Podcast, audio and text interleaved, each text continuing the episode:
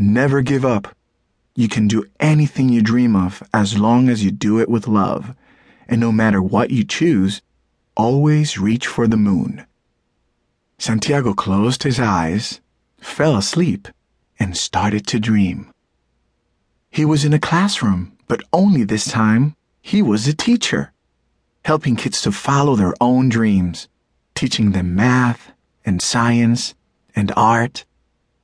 Suddenly, the dream changed, and now he was in a cockpit, flying a big jet. Then he was a doctor, helping everyone feel better.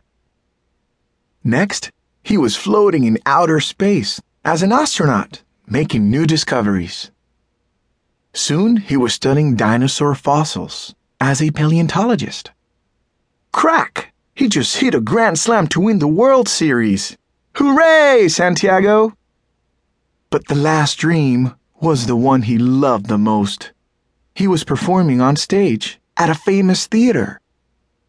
Santiago was excited about his dream and decided to practice as if he got the lead.